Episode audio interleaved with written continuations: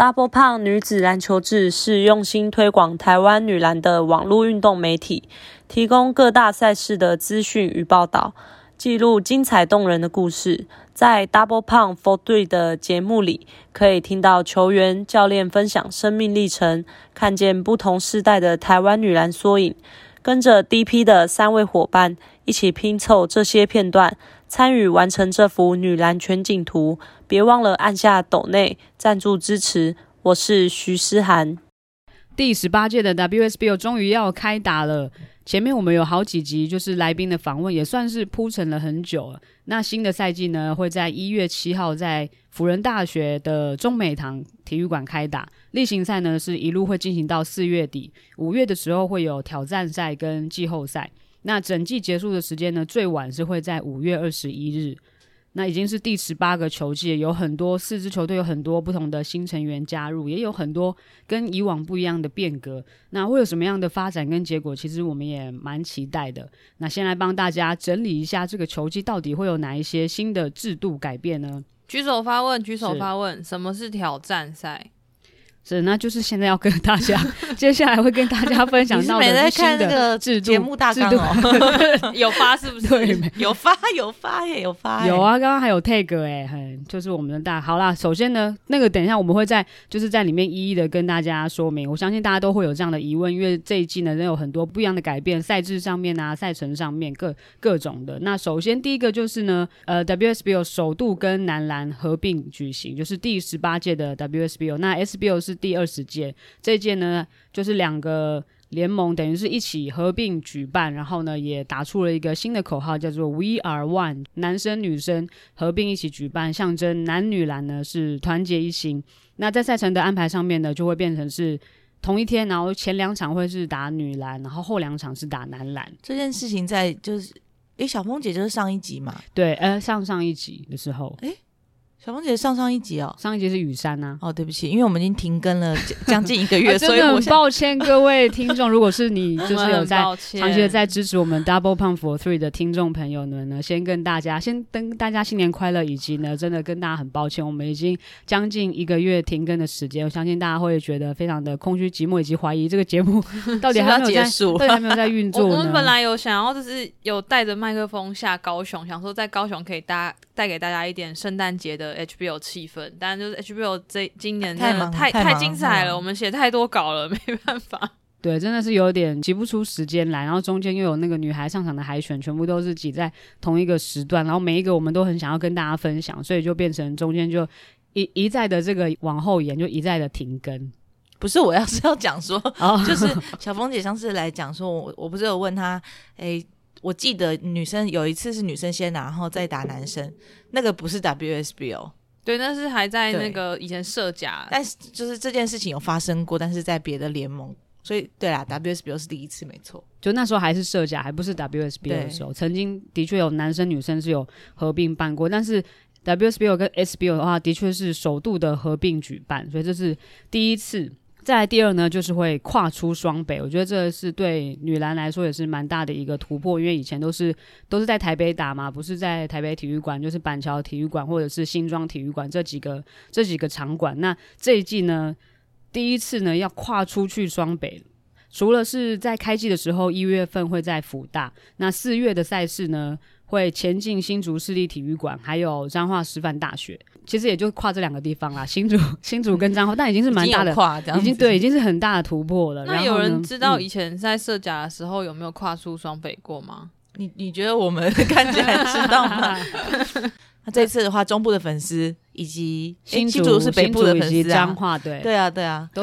桃园粉丝以前就要来台北看啊，没错啊，对对，像以前对，像以前也会很多新竹的球迷啊，台中的球迷什么都要特地北上来看比赛，所以这次就是有不同的地点，也是对这些球迷来说也是蛮大的一个福音。然后呢，除了四月就是到新竹跟彰化嘛，那三月的话，三月还有季呃挑战赛跟季后赛都会是在板桥体育馆进行，就是老地方。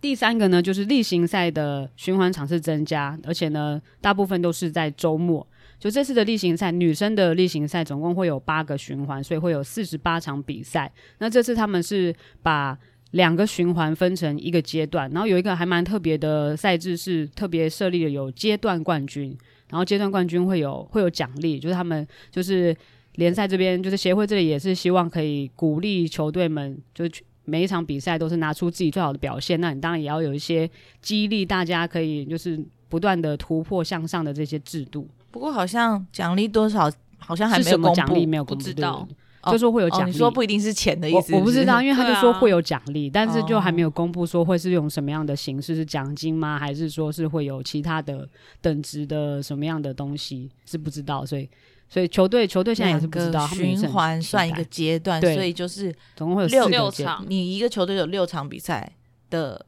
胜负。哦。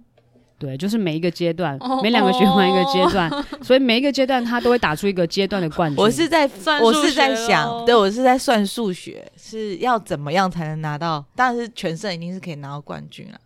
哦哎、算了，先不聊这个，太累了。吧？就是他例行好累哦赛的时候，他每个阶段他要反正每队本来就是每场都想赢嘛，没有什么好讲。对，只是说现在多了这样的一个激励的话，大家就会更有斗志。那而且呢，就刚刚讲到今年的例行赛场次呢是周末居多，大家没有听错，是周末居多，不是说只有什么一个循环或一周是周末，是几乎每一个循环都是在周末六日的时候进行。就是除了第二循环在福大的比赛之外，其他的都一定会有周六，就是周末的比假日的比赛。还有那个季后的挑战赛会有，就是他们是三战两胜跟五战三胜，所以会有一两场不是在周末这样。对例行赛的话，就是都是没没有都没有都那个彰化的有一场是在平日，对啊，可是他第二场是在礼拜六啊，啊。所以就是还是平日的下午还是请大家多多支持啊。对啊。然后第四点呢，这个也是一个蛮奇妙的一个新的赛制，就是每一个阶段它的对战顺序会变动，所以等于是因为刚刚说总共八个循环嘛，然后两个循环一个阶段，所以一个阶段打完之后，他就会去计算这个阶段的排名，然后他下一个阶段呢会针对这个排名呢去重新这个组合会重新变，就会变成会是第二名打第三，先打第三名，然后第一名先打第四名，然后下一个阶段之后，他又是第二名打第三名，第一名打第四，就是所以你不是固定把赛程都排出来，就是看说你是什么时候跟谁打，你是一个阶段打完之后，你才会知道你下一个阶段会是先跟谁打。对，但上次刚好在季前，我们有去看马来西亚队跟台湾友谊赛嘛，那时候就有问教练球哥说：“诶啊，这样子对球队来说是有差吗？”他说会有差，其实会有差，就是你你跟不同的球队交手的顺序，对他们来讲准备的那个假设你是第一名的话，你下次新的循环是先跟第四名，第四名打。对，因为那时候这个赛制的设计的时候也没有说有更多的进一步的说明，说这个赛制对啦，设计背后的可能用意是什么，就是就是有公布说有这样的一个新的新的赛制，所以对四支球队来说，应该也会是一个新的挑战，因为等于是你每一个阶段打完之后，你要准备的时候会，你你可能准备的时间会更短。虽然说打这些球队都是打过，大家都蛮熟的、但就是还是会有准备上面的时间嘛，就可能他每个阶段打完，他才会。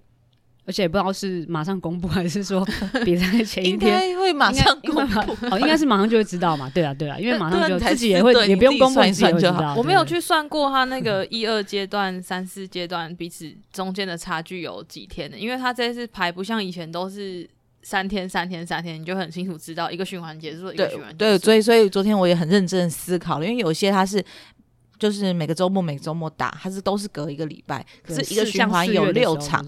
你就是这样子，就是你不是三连战的话，你这样的顺序有没有好处？应该是有吧，因为不 交给球队不自己是 因为他们他们有开那个会议啊，所以球队他也有参与这个决策，所以那那可能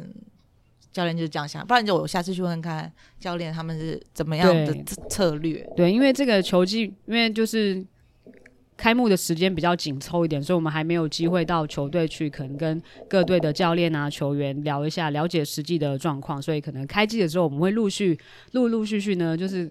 更深入的去了解说这个、这个这些赛制啊背后他们设计的用意，还有球队，因为这些都是有通过。球队的那些会议嘛，就是会议会议出来，大家都是一致通过，所以才会同意的。所以我们也会去了解一下，到时候呢，再跟大家分享一下这个这样的设计到底是对球员来说有哪一些挑战，有什么好跟坏的地方。其实他们也都没有经验，可能要 打完一两个阶段。我觉得对球迷来说就蛮困扰的，因为他们就没办法就安排时间，因为因为就刚跟刚刚讲一样，是两个礼两天两天，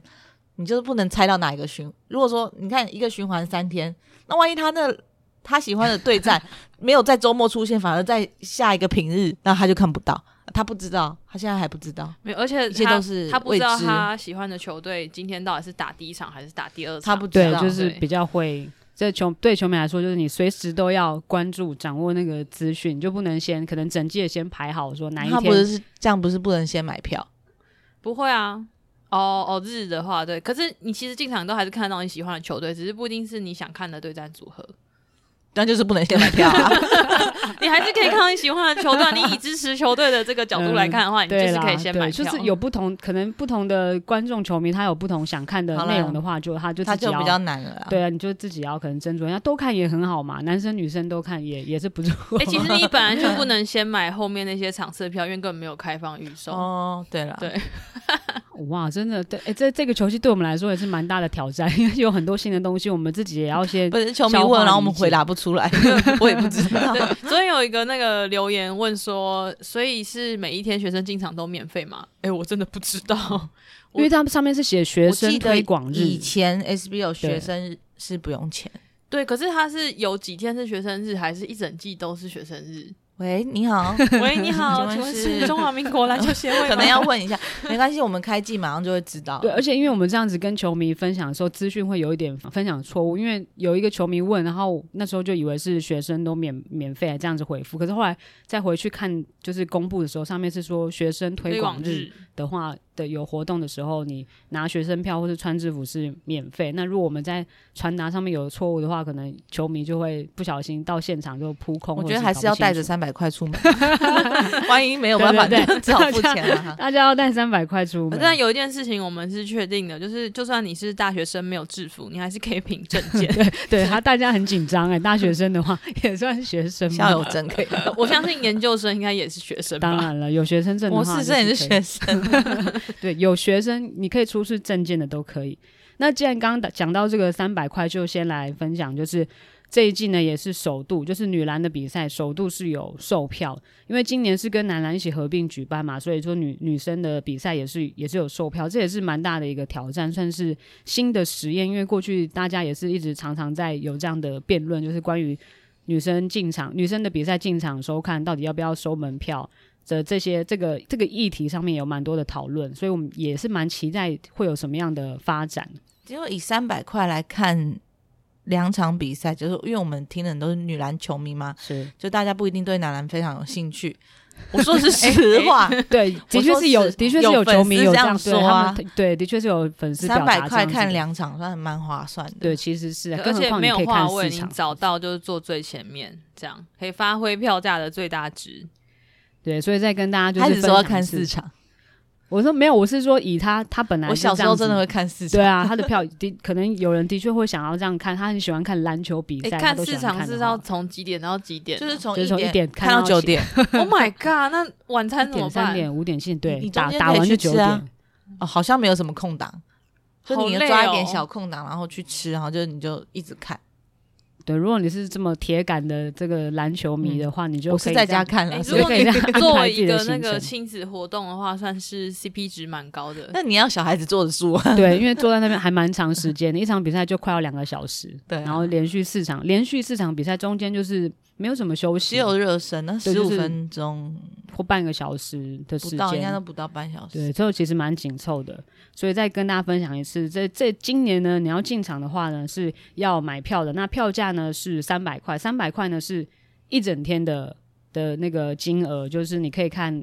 女生跟男生总共四场的比赛，对吧？所以其实以这个消费者的角度来看，应该算是蛮超值的啦。大大家其实男男男女篮也可以互相互相交流一下，还蛮有趣的。一点到九点，八个小时，三百块八，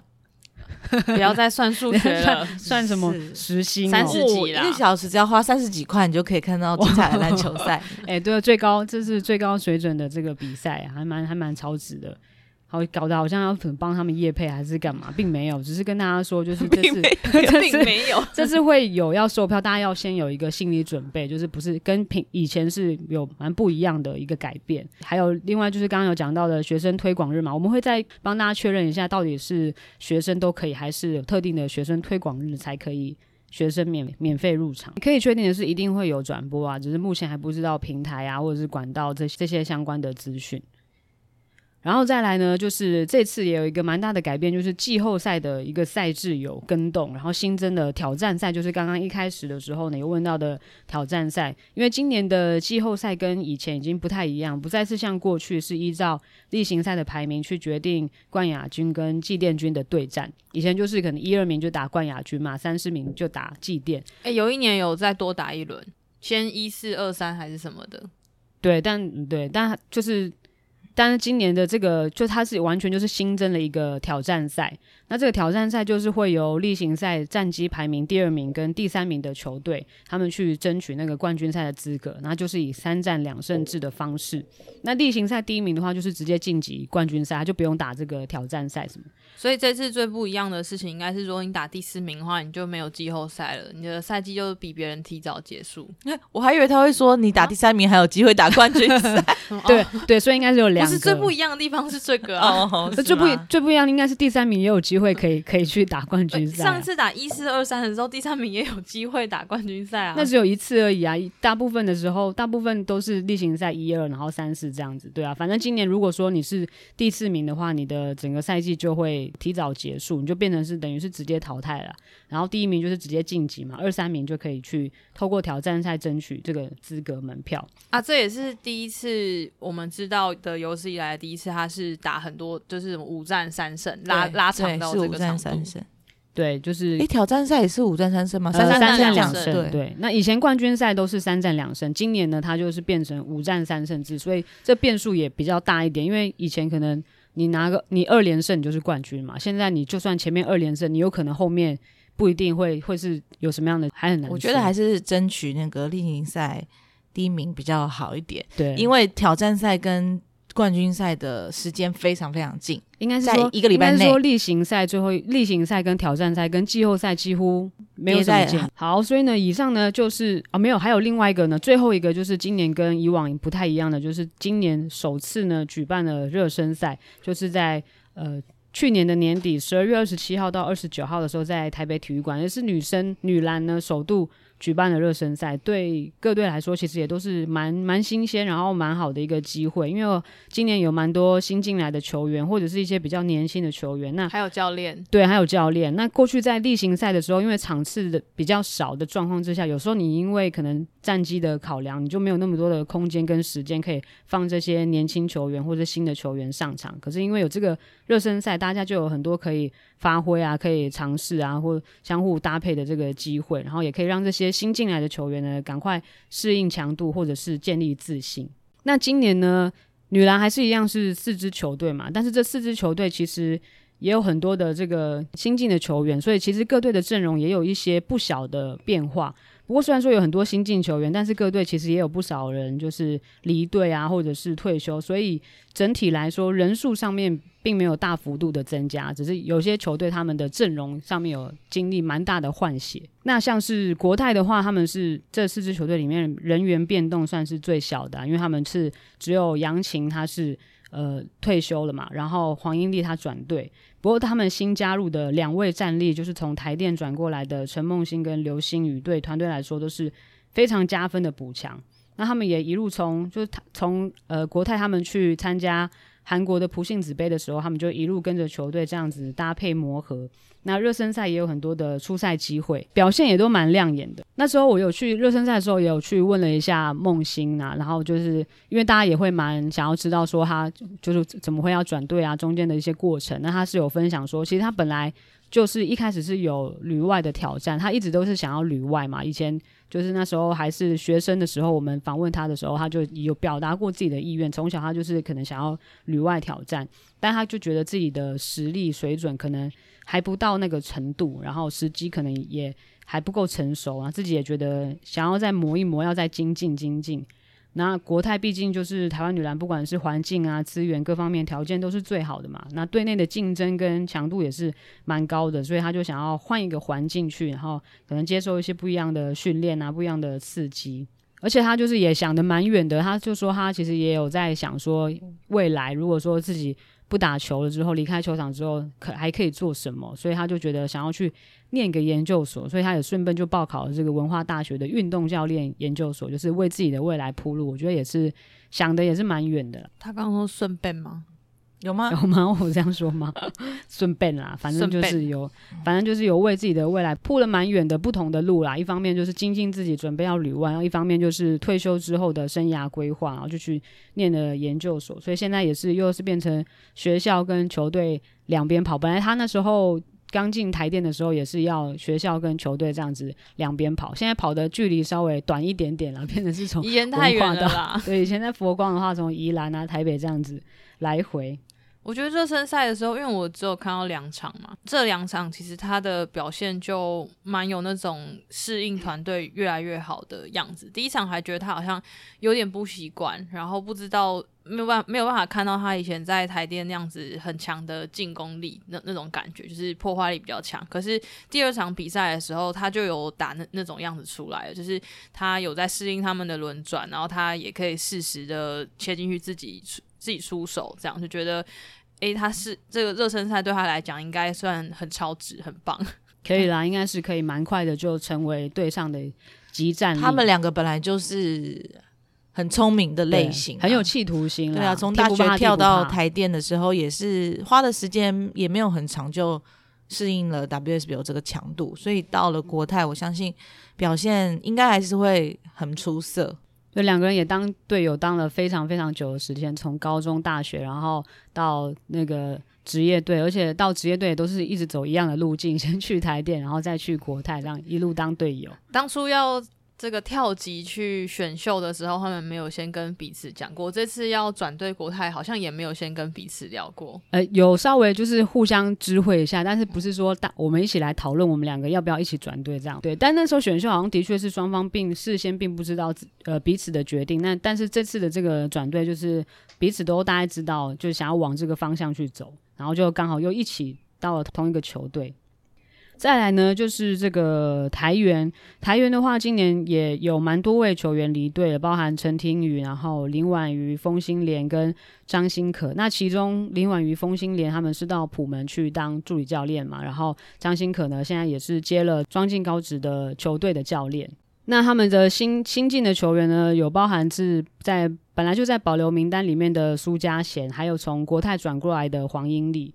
不过台元今年呢，还是有很多的伤兵都还有待恢复，本季还不一定有机会出赛，包含林文佑跟朱玉琴，其实他们都也还在复健，甚至是黄品珍他的伤也都还没有完全好，所以热身赛的时候其实他也没有出赛。然后热身赛的时候呢，又伤了他们的菜鸟新秀苏家贤，那预计应该是要等到三月的时候才会才会回场。他说他会强势回归，强势。哎，我有讲哦，他请他一定要听这一段，因为昨天我们不是剖那个新人的各队的各队，然后他台员跟哎呦，把台员跟台电吗放在 Part Two，反正是不同时间剖。第一个没有没有出现他，他还说他是不是连。旧面孔，对对 对，我说我是不是老面孔？没有，我说 拜托你是第二个，我说不是，你是新的，可是我们以为你接下来都没有了，没有人家人家小伤小伤，对对，是因为是因为 IG 一篇贴文只能 PO 十张照片，然后今年有非常多的新进人员，所以我们才显见今年的变动有多对，所以我们还才必须要分成两篇来 PO，所以所以呢，很快的就接续的 PO 出来了，不用很紧张，新进的球员我们都一定会给他露出，好吗？那另外一个呢，新加入的，刚刚说到是从国泰转队过来的黄英丽，他对台元来说也是非常大的战力补强，尤其是在这几年他台元这么多的这么多主力伤兵的状况之下，那黄英丽他个人的能力跟经验都非常好，也曾经旅外。像昨天那个抛出去之后，我看彭晓彤他就有转发，然后他就是他很高兴可以跟又跟那个学姐同队，然后也很期待可以从学姐身上呢学到很多东西。对，我看彭晓彤发说。他在佛光杯的时候有幸跟英丽姐一对一起打球过，我已经回想不起来那个画面了，你们有印象吗？嗯，就是他那个那次是那个初永轩教练带队，哎，为什么他们的整队都去哪了？是施大运吗？出国还是对？还是什么培训？还是什么？对，反正大部分的人都出国了。对，然后剩那个彭晓彤是大一嘛，小的，还有欧杰啊，欧杰、黄英丽、罗巧慧、罗巧慧，他都不 一个也是蛮奇妙的一个搭配，就是很大的跟很小的小安吗？忘记了，反正就是一个混搭，反正混搭大小混搭，然后他们打的很好，我记得他们打的很好。最后没有冠军的样子，是好像是亚军吗？好像是对，好像打进冠军但是因为他们的组合很神奇，但是还是依旧打的很棒。对，而且彭晓彤也是在那个那个杯赛那个场合，然后被那个美国的哪一个大学忘记了，加州浸信大学还是哪一个大学的教练，就是很欣赏他，那时候还一直很想要。对，他很想要，很想要找他去美国打球。对对对，其实彭晓彤他也是蛮幸运的，运气很不错，就是到了到了 WSBO 到台元队之后，一直都有很多很好、很优秀、经验很丰、经验很丰富的学姐。他今天讲话很奇怪。经验嗨，经验经验很丰富的学姐在前面教他，然后让他学，他都一直从这些学姐的身上就是学到很多很多东西，我觉得也很不错。不过目前因为我看。在从热身赛几场比赛看下来，可能都还是在跟团队还在建立默契的阶段，就是彼此之间可能还没有那么熟，就是还有点抓不带太到，就是彼此之间的可能熟习惯动作啊，或者是节奏还在还在磨合当中啊，看起来。对，在那个马来西亚的友谊赛的时候，秋哥有提到说，他觉得黄英丽就是还。留有那些比较习惯要轮转的模式，可是因为秋哥他就是很喜欢人家进攻嘛，所以他就也希望说黄英丽可以改变一下自己的打法，可以更多。他觉得他的进攻能力是很强的。我有跟英丽就是聊一下，因为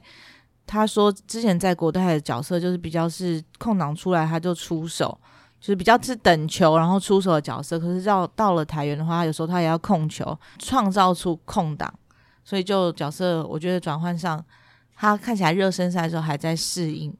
对他其实就是还在摸索啊。但是他其实，在那个 WCBA 的时候，他也蛮常打到控球，所以应该对他来说不是很大的困难，只是要去重新适应，可能各个各个队友之间他们的擅长是什么，然后或者是习惯的角度位置啊，或者是出手的出手的方式这些，我相信他一定很快就可以找到。就是融入的方式。那热身赛其实他的出手出手次数是比较少，因为他可能就一直很很忙于要就是组织大家，然后就是传导这些，所以他其实个人的攻击能力也是非常好的。就是在开季的时候，也是蛮期待看到他自己在个人的得分进攻上面有一些发挥。那再来呢，就是台电，台电今年呢也是一口气选进三个人，是选秀会上面选最多球员的球队，那也是。尽力的把球队的空缺补起来，因为就是梦欣跟新宇转队了嘛，那他们就是选进了小白、黄庆瑜、张欣然还有李盈琪三个，其实也是把这些位置都补起来了。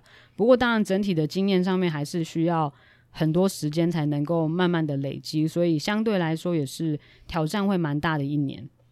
那陈一峰教练他第一次带 WSBL 的球队，他也非常的认真投入，也很愿意给年轻球员机会。像他上次来我们的 Podcast 节目的时候，他就有预告说他会让那些年轻球员，像小白、黄庆宇，他就会让他先发。那果然在热身赛的时候，小白他就先发上场，我觉得表现还蛮让人惊艳的，就是。上去之后还蛮敢，小白还蛮敢出手的，然后他整个外线发挥的也还不错，就是看起来不会很怯场，就是专很专注，其实不太像新人，对，就是不会很怯场，然后就很专注的把自己能做的事情做好，这样。那我觉得小峰姐她也是蛮愿意跟球员沟通的，然后她会希望知道球员的想法是什么。那热身赛像他们对国泰的时候，台电还一路领先到第四节才被逆转，我觉得对他们来说也算是一个很不错的开始，就是等于也是证明了说他们这段时间的磨合啊、训练上面其实是有一定程度的成果展现。我觉得这一季的台电球风打的超快的，可以一直咻咻咻的过去，咻咻咻的回来，就是快攻变了很多，然后很多进攻其实都还没有组织到二十四秒，他们一有机会就打掉了。还有包括像就是那个。现在很算中生代的杨子瑜，也是他的进攻能力又比 Cherry 已经中生代了吗？是是，小峰姐也是指明说他是像他跟泱泱，突然觉得好难过。他们是他们的确是中生代，你算一下，他们进这个联盟了也是蛮多年了，第三年了吗？还是第四年？超过了吧？不止三，三还是？差不多，因为 Cherry 是首届选秀状元嘛，那中间中间再来是梦欣，然后再来是谢金婉，再来是静婷，你看第四年，我不敢相信，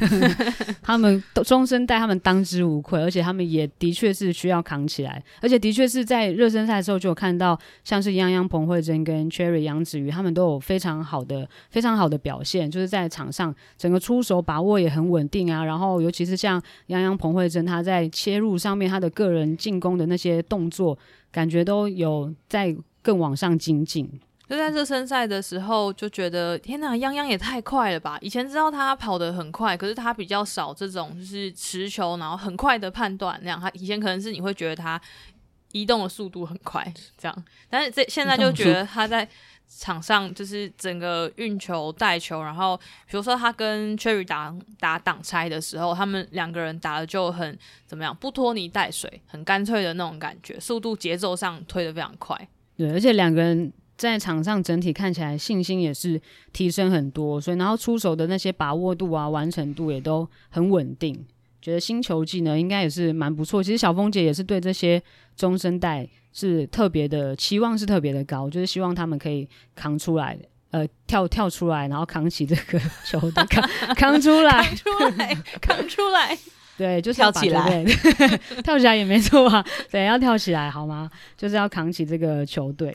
最后呢，就是电信。电信今年呢，他们是首度选到状元，因为前面前面几年，前面三年都是由台电。这是值得高兴的事吗？不是，我只是提出一个客观的事实，他们是首度选到状元嘛。然后呢，他们就选进了这个 UBA 历史得分后王敬婷。那另外还有四位是保留名单的球员，是一整批台师大上来的，有徐诗涵啊、许廷瑜，然后陈雅彤跟吴明珍，整这这一整批呢，他们的位置很齐全，然后默契也都已经先培养好了，就是是一直接是一整批很完整的战力。那虽然说热身赛上场的时候看起来好像还蛮紧张的，哦第一场的时候，第一场的时候，对，像那个婷婷、王静婷，好像就说脑子一片空白。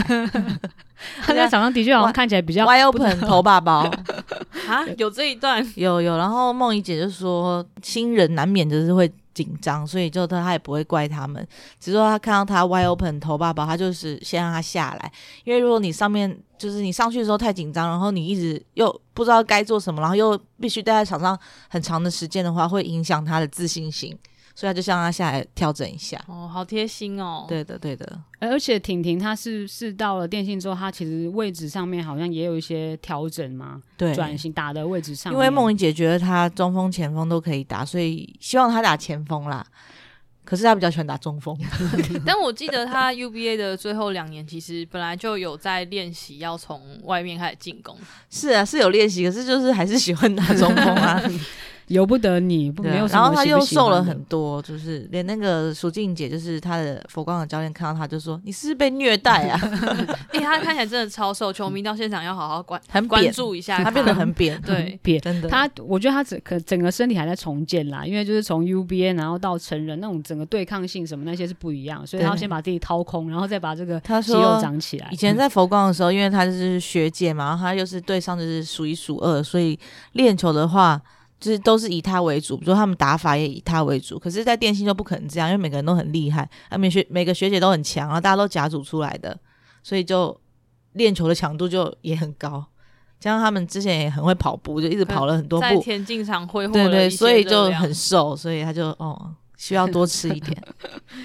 对，刚刚有介绍到，就是中呃中华电信今年新进的这几个，总共有。五位新新秀嘛，但其实中华电信今年呢也有蛮多球员就是退休离开，包含了徐千惠啊、黄红英、杨诗慧，那还有吴彩婷，所以这几个其实都是。像是徐千惠、黄红英、杨诗慧都是队上非常资深的选手，然后非常资深的学姐，所以这几个人毕业之后一度可能球队看起来好像又是有点那种战力又面对很大的挑战，但是又新增了这几个新秀，我觉得是也是蛮好的补强。小南徐千惠他现在就是在永仁当教练嘛，助理教练。黄宏英在桃园开咖啡馆。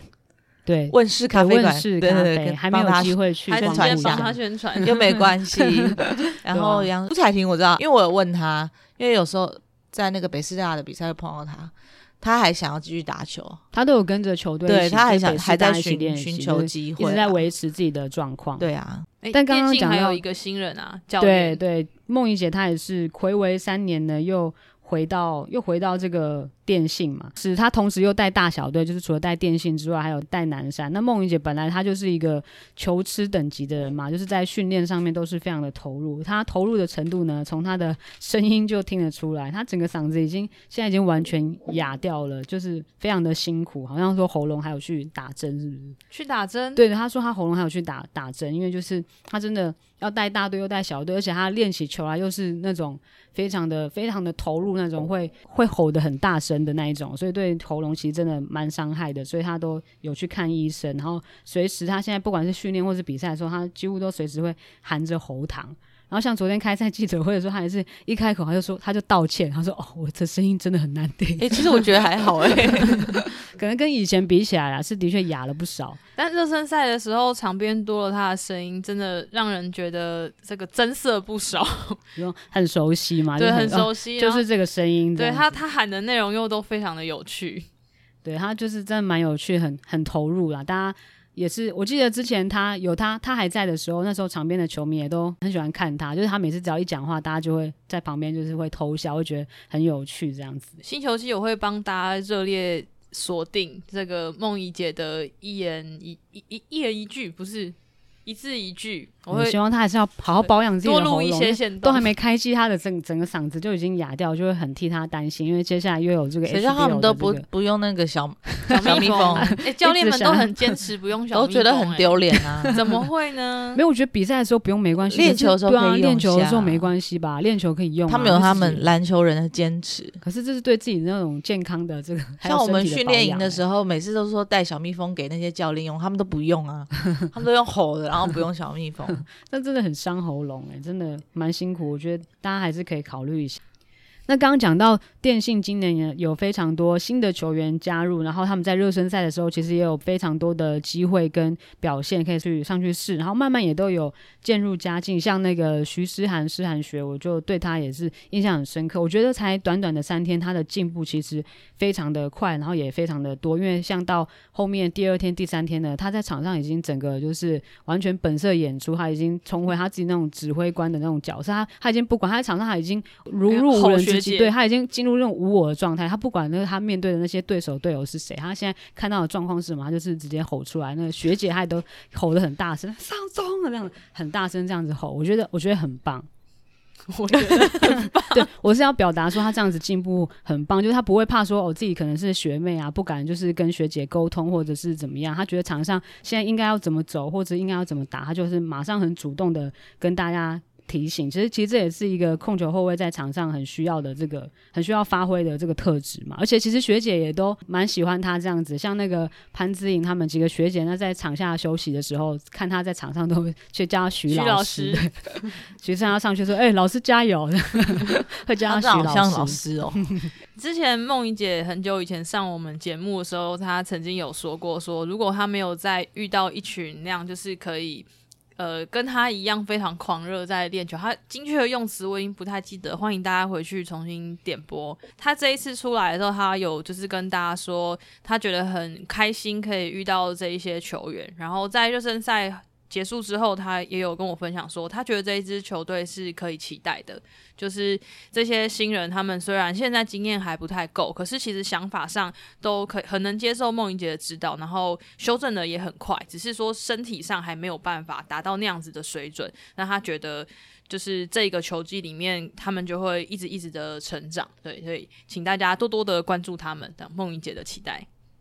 对啊，其实这一批这批球员，他们也都是。身经百战，然后他们企图心也都是非常的强。大家上来之后也都是很期待自己可以有所表现，所以也是不太会怕的那种类型。所以我觉得新的球季也是蛮令人期待的。既然讲到期待呢，那不然我们就来分享一下大家对这个新球季有什么样的不同的期待。好了，最最期待的地方会是什么？跨出双北还算是蛮大一个突破，没有去外县市。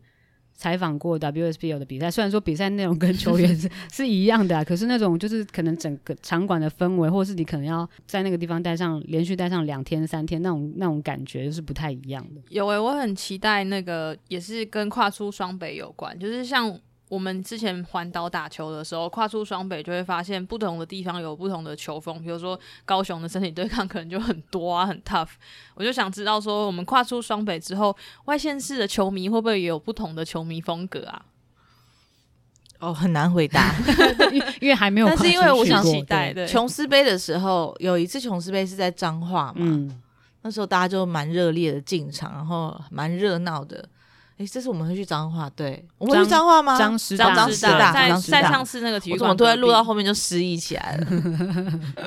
对，就是还蛮蛮期待在当地会有什么样不同的感受，我想到我期待什么互动是吗？也不是期待啦，也算是期待啦，就是因为这次是合并的。举行嘛，我就很好奇，说既然是合并举行，那除了就是连着打之外，还会不会有什么样的活动啦，或者是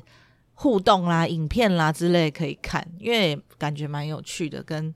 男篮互动一下，不两边尬一下三分球什么的。但是可以拍一些这些影片呐，我觉得蛮有趣的。我另外一个蛮期待的就是整个，其实现在整个联盟是。越来越年轻化嘛，然后有很多的很多的这些球员，其实我们都是从学生时期就看着他们这样慢慢的升上来，所以其实对他们也都蛮期待。像刚刚讲到的石寒雪啊，或者是许廷瑜啊，许廷瑜也是算是我们一呃，他也是第一个算是第一个从台大出来，然后加入到 WSBL 的球员。虽然说他是以那个师大电信的那个保留名单进去的，但是他前面有一段跟别人不太一样的这个经历，然后跟我们也是蛮有缘分的，对，所以现在也是蛮期待。在看到他在 WSBL 上面会有什么样的表现？他都说他在旁边拿水，呃，乱讲，乱讲，明明就有上场，一定可以发挥的很好，可以有信心。对，然后呢，我还有一个觉得也蛮期待着跟大家分享，就是对于这个球季的大家彼此的对战，其实蛮期待，因为这个新的球季各队都有一些不同的阵容的变化嘛，然后战力的补强啊，然后甚至是教练的这个异动，所以我觉得在季前大家都花了。很多的时间，然后做了非常充分的准备，然后大家其实都还蛮有信心的。然后特别是就是有很多新的人加入嘛，所以我对于每一队之间的对战，大家彼此的那种那种竞争竞争力的提升是还蛮期待的。那最后呢，就是。还是要跟大家更新一下，就是目前的转播资讯是到我们录音之前呢，是还没有确定啊，应该是会在开打之前一定会有一个明确的资讯出来，所以我们一定会跟大家在更新分享这些资讯，到时候在哪一些管道平台上面可以看到赛程的转播，然后也是希望大家都可以锁定，最好就是进场支持到现场。看比赛，这是这是最棒的。然后呢，到了开季之后呢，到底会有什么样的什么样的内容，什么样的表现呢？我们就大家就一起来期待一下。那我们今天就到这里喽，大家拜拜，拜拜，拜拜。哦，对了，忘记说，就是现在那个，现在好像听说 Spotify 上面也可以有那个，也可以评论，呃，不是评论，可以留评评星，那个叫做什么？留五颗星评分，评分。随便呐，随便呐，随便呐，进 N 呐，就是就是 Spotify 上面现在呢也可以也可以评分，大家也可以在上面就是五颗星留言，然后也是很希望，已经很久没有看到就是大家的就是评论啊那些就是留言，希望大家可以多多的跟我们在这个节目上面互动，很想要知道我们的听众都在哪里，然后我们的听众对这个节目有什么样的回馈。有订阅的话，对于这个节目的排名是有很大的帮助。新订阅对新订阅会让就有新的订阅话，所以大家听节目的同时呢，也不要忘记订阅我们这个我们这个节目好吗？然后呢，我们现在第一批的订阅计划现在也是进入到第二年。这整段应该在最前面讲，但是我怀疑会有谁听到，因为我们说拜拜，然后又开始讲，然后有哎，等一下，那不然再请你帮我把这段呢移到我们的这个片头嘛，就先跟大家分享一下资讯。之前也是有跟大大家分享过，就是我们的订阅计划现在进入到第二年。那我们的第二年呢，其实也提供了很多不同的方案，然后有一些很棒的这个回馈品要回馈给大家，也是希望大家可以持续的支持我们。特别是今年二零二三年呢，有非常多的很很大的这些国际的赛事要进行，我们也非常希望可以带给大家更多的内容，所以需要更多的资源跟更多的支持，希望大家可以呢一起加入成为我们的一份子。好，现在真的要跟大家说拜拜了。我们今天就到这里了，大家拜拜，拜拜。